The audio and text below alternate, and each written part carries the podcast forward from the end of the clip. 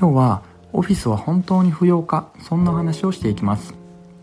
新型コロナウイルスが収まった後も在宅勤務、まあ、リモートワークが主流になってオフィスは不要になるというそんな主張です。私自身も先週ですねほんと2ヶ月半ぶりぐらいに久しぶりに出社したんですが結構電車の乗り継ぎであったりとか人の多さというものに、まあ、疲れたなというような、えー、そんな記憶というのはあります。しかし本当にオフィスはなくなっても良いのでしょうか？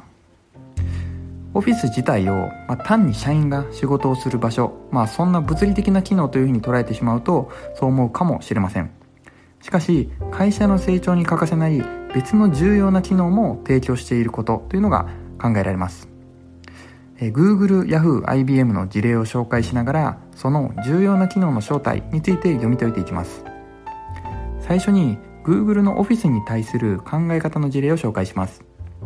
Google は2000年代からデータ分析をもとに働くについていろんな調査研究というのを行っています、まあ、それらの調査研究の中で Google のいくつかの偉大なイノベーションというものはオフィスの中で社員同士の何気ない会話から生まれたことというのが分かっています。そのために Google はオフィスに多大な投資をして社員が自ら来たくなるような魅力的なオフィスにしています。結果的に社員同士の何気ない出会いというのを促してイノベーションの創出というのを狙っています。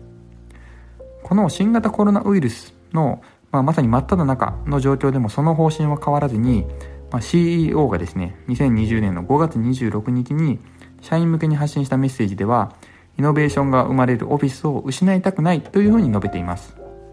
まあ、つまり Google はオフィスをイノベーションの創出に欠かせない場所であるというふうに考えています。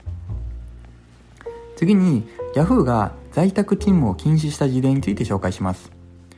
Yahoo は2013年にそれまで推奨していた在宅勤務というのを一斉に禁止してオフィス勤務というのを必須にしました、まあ、当時の CEO は社員が別々の場所で仕事をするよりも全員が物理的に同じ場所にいる方が生産性が向上するというふうに述べています。また当時のこう人事の責任者が社員に送ったメールの中ではまあ、良い判断であったりアイディアというのは、まあ、廊下であったりカフェテリアの立ち話、まあ、それまで一緒に仕事をしたことがない人との会話とかチームでの雑談そんなことから生まれるというふうに述べていました、まあ、これは Google のオフィスに対する考え方と、まあ、似ている部分というのがあります。最後に IBM が在宅勤務を禁止した事例というのを紹介します。IBM も Yahoo 同様に2017年にそれまで推奨していた在宅勤務を一斉に禁止してオフィス勤務というのを必須にしました。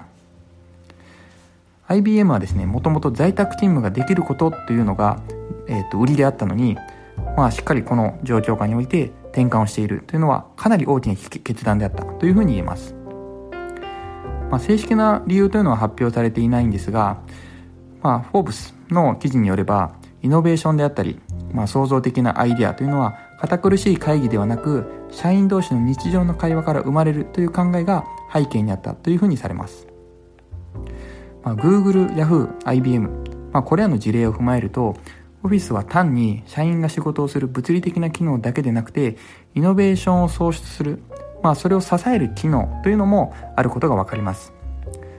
まあ、イノベーションのような、まあ、こういうの、このような高次なものでなかったとしても、まあ、似たような事例というのは身近に溢れてるんじゃないかなというふうに思います。まあ、例えば、まあ、仕事では直接関わりがない人ががですね、まあ、オフィスに来ることで、まあ、知り合った人に、まあ、いろんなことを助けてもらったり、まあ、その人のおかげで仕事をスムーズに進めることができた、まあ、こんな経験というのは皆さんあるんじゃないかと思いますもしオフィスがなくなってしまうと、まあ、このような支えとなる機能が失われてしまってイノベーションが生まれづらい組織になってしまう恐れがあります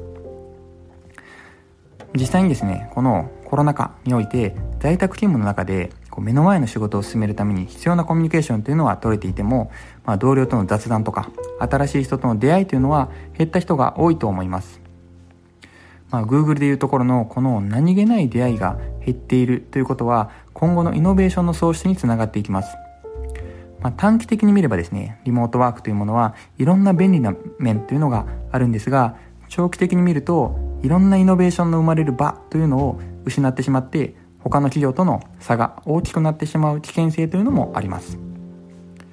しっかり、まあ、単純にですね、まあ、このオフィスがえー、っとリモートワーク化が中心なのでいらないというふうに位置づけるのではなくてその意味というのをしっかり考えていく必要があるんだと思います、